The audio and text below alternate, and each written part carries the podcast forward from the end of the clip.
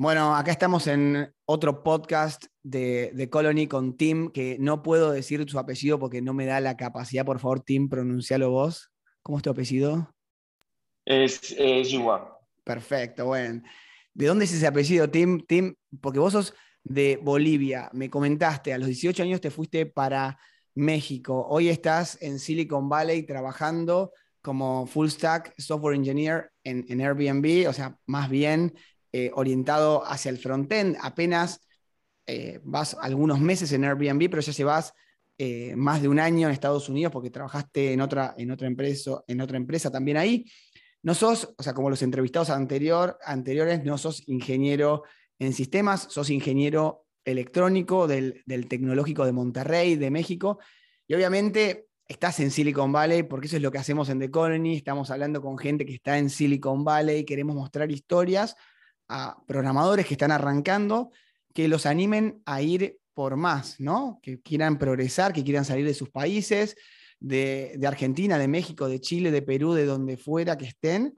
Así que hoy en esta historia, a mí lo que me interesa es, vos, Tim, tenés 28 años, tenés 6 años de experiencia como programador y hace 4 que estás en Estados Unidos. O sea, contame cómo hiciste, contale al resto cómo hiciste para llegar tan rápido. Bueno, eh, parte, parte de, bueno, yo empecé mi carrera en, en, México como programador y la verdad una, una de las, eh, uno de los beneficios de, de, de, estar programando y de estar aquí en México fue eh, el hecho de que muchas empresas en LinkedIn eh, me, te llegan a buscar que ya de, de Estados Unidos.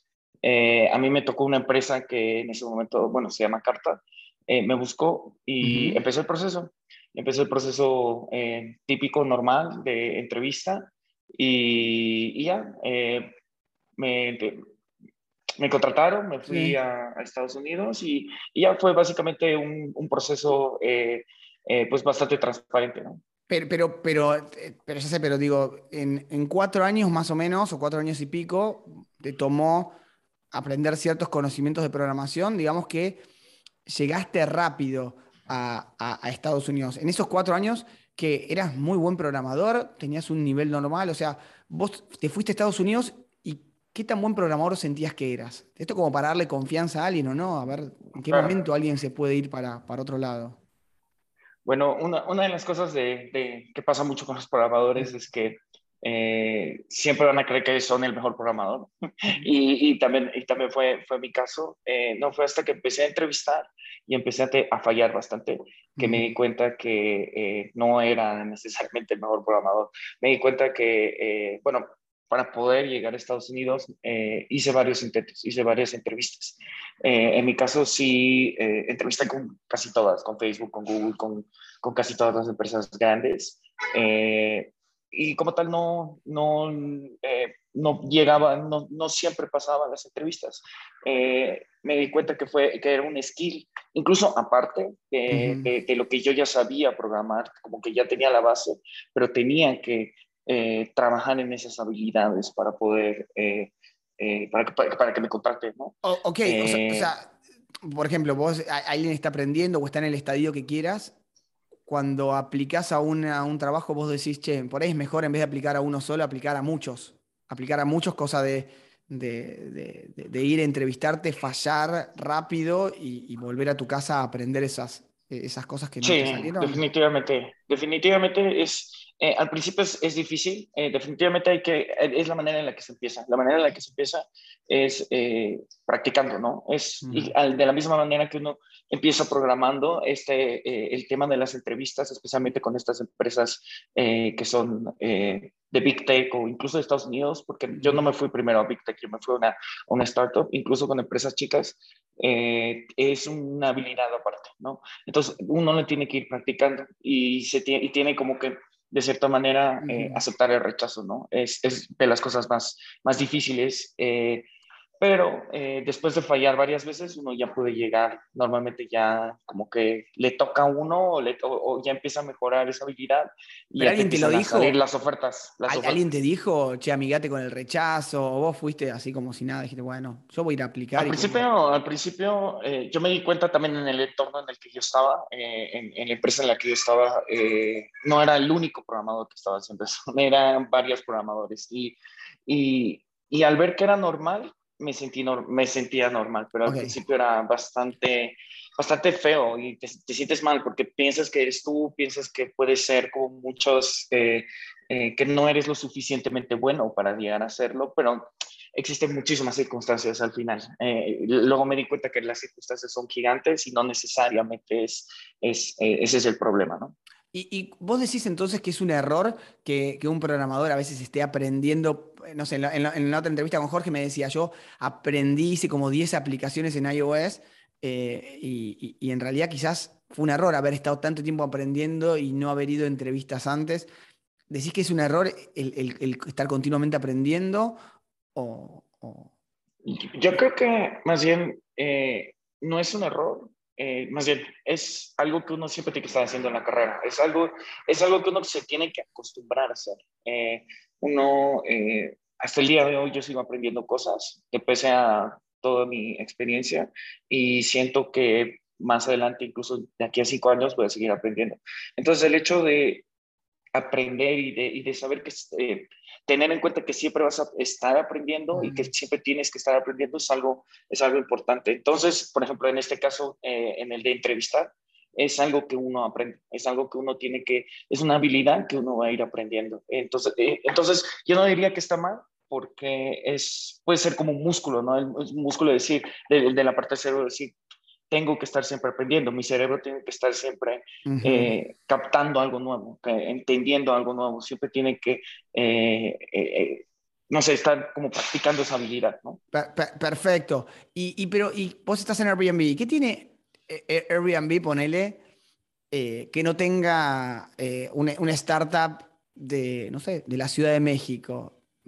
que la gente, todo el mundo quiere ir a Silicon Valley. ¿Está mejor realmente? Este, Mira, eh, la verdad es que con la gente, con la gente que trabajo, con la gente que, eh, con las herramientas con las que trabajo y, y con eh, el impacto que uno puede llegar a hacer es mucho más grande y es, y es algo que a uno le, como que le atrae, ¿no? La, la, gente, por ejemplo, con la que trabajo es gente muy brillante, gente muy, muy inteligente, eh, las herramientas que utilizamos son herramientas que muy pronto tal vez ya van a llegar a salir o otras empresas ya las van a empezar a utilizar. Pasa mucho que, por ejemplo, eh, hay una, yo, yo, que soy frontend, hay una librería que es Inside, eh, esa librería era interna, la usaban interna y es el mismo caso de React. En Facebook la usaban interna y la sacaron después de varios años, la sacaron al open source. Entonces uno empieza a trabajar con herramientas como bastante buenas, interesantes, y el impacto que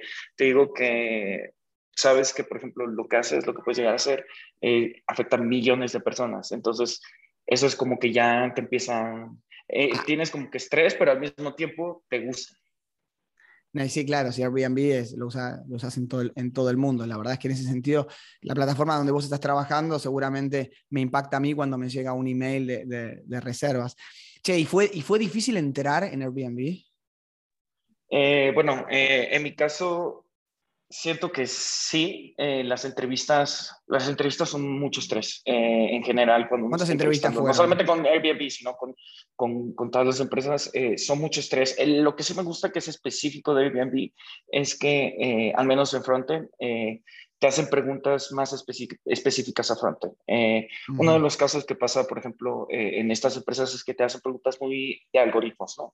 Eh, Airbnb también te las hace, no es que no te las hace, te las, también te las hace, pero también te hace preguntas que son un poquito más de experiencia, ¿no? ¿Qué tanta experiencia tú tienes desarrollando frontend? Y ahí fue donde en realidad, pues me fue muy bien y, y gracias a eso pude entrar, ¿no?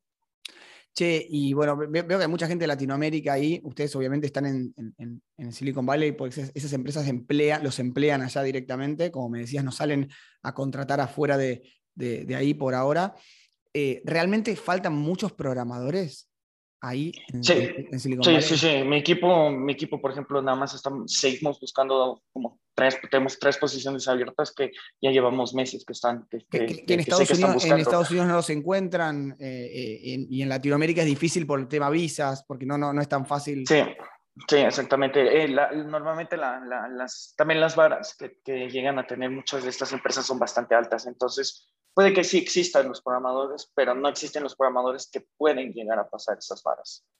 Che, y, y, se, gana, se gana tanto como, como se dice en el diario. No te quiero preguntar cuánto ganas vos, ¿no? Pero no sé, ¿cuánto, gana, por ejemplo, un, al año bruto en dólares un si tenés el dato así de referencia, un, un senior, eh, eh, un, un, seniority bien alto dentro de lo que es un, un ingeniero de software. ¿Cuánto, ¿Cuánto, puede llegar a ganar? Por ejemplo? Uy, esa, esa pregunta es muy, eh, muy, muy complicada porque, bueno, existen muchos factores, ¿no? O sea, dentro de la compensación que, que llegan a tener los, los desarrolladores está la, la, que es base, que es, por ejemplo, la normal que uno va recibiendo mes con mes, y lo que se acostumbra mucho ya es eh, stocks. Entonces, eso es algo que es muy variable hoy en día. Los stocks suben, bajan, eh, entonces tu compensación también se ve afectada. Por ejemplo, si a la empresa le va mal, pues te afecta. Eh, pero en promedio podríamos decir, eh, en una empresa de Big Tech que, eh, que, está cotizando la bolsa y todo, yo diría que entre fácil, entre 250 a 400 mil, o sea, es, es un rango bastante... En 250 a 400 mil dólares al año. anuales, anuales, ajá, anuales, ya contando todos, ya contando todo, base, bonos y demás. Perfecto. O sea, cualquiera que te está mirando dice, eh, eh, te imagina, se imagina a ellos mismos y dicen, este es mi objetivo, llegar ahí, ganar eso, estar en Airbnb. O sea, como que para muchos quizás ya llegaste, pero yo me imagino porque para vos con 28 años, 6 años de experiencia, recién estás, estás arrancando. ¿A, dónde, ¿A dónde querés llegar? ¿Cuál, cuál, ¿Cuál es tu objetivo? ¿Tenés uno? Bueno, yo creo que ahorita por el momento eh, quiero seguir aprendiendo más eh, en Airbnb quiero seguir eh, pues generando impacto, aprendiendo de la gente, eh, aprendiendo de programadores brillantes y eventualmente me gustaría hacer algo mío. eventualmente me gustaría crear algo que, que pueda impactar y que pueda ser tan global como Airbnb. Entonces yo ahorita como veo Airbnb una, una manera de, y también todas las empresas en las que he estado, han sido una escuela para que lo que en realidad quiero hacer.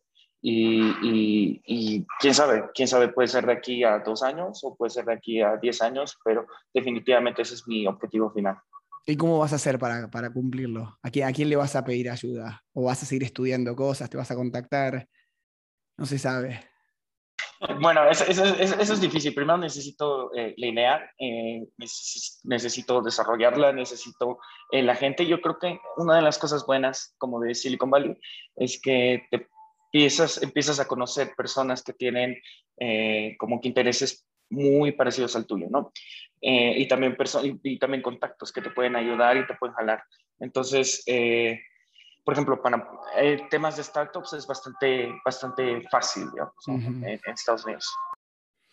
Bueno, excelente. Bueno, Tim, los mejores éxitos. Gracias por, por esta charla y bueno, y por tu tiempo. Te mando un saludo.